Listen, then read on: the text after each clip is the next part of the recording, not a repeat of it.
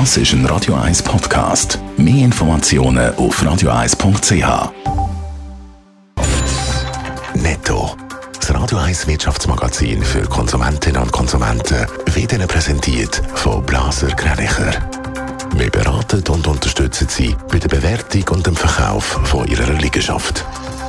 blasergreinicher.ch Raphael Wallimann.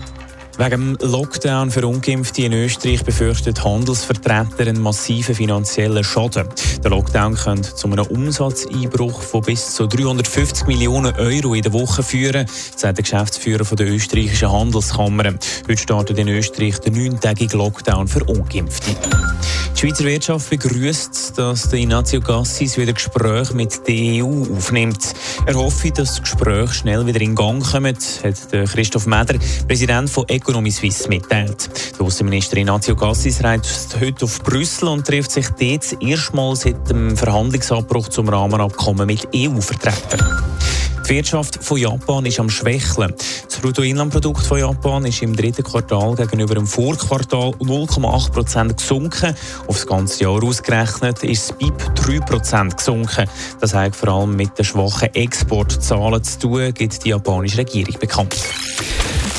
Arbeitet ihr im Homeoffice oder seid ihr im Büro? Seit dem Ausbruch der Corona-Pandemie hat Homeoffice in unserer Wirtschaft eine viel größere Bedeutung bekommen. Allerdings zeigt eine neue Untersuchung, dass die Schweizer Arbeitgeber im weltweiten Vergleich immer noch hinterherhinken. Raphael Wallimann.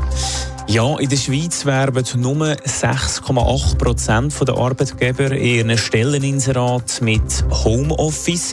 Das ist deutlich unter dem weltweiten Medianwert von 8,4 Prozent und sogar etwa dreimal tiefer als der Wert vom weltweiten Spitzenreiter der Philippinen.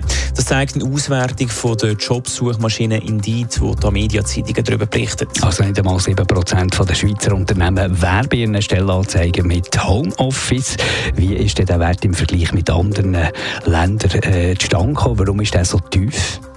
Für das gibt es laut Indeed mehrere Gründe. Unter anderem gäbe es viel, in vielen Schweizer Unternehmen eine Präsenzkultur. Das heisst, man ist gern physisch an einer Sitzung vor Ort. Viele Führungskräfte haben außerdem nicht das Vertrauen in ihre Leute, dass die auch im Homeoffice gleich gut arbeiten. Außerdem zeigt die Auswertung, dass es regional starke Unterschiede gibt. Im Kanton Genf zum Beispiel dort werben mehr als 13 Prozent ihrer Stellenangebot für Homeoffice.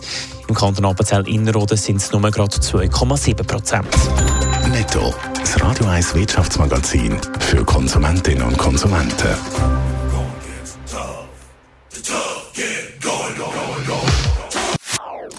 Das ist ein Radio 1 Podcast. Mehr Informationen auf radio1.ch.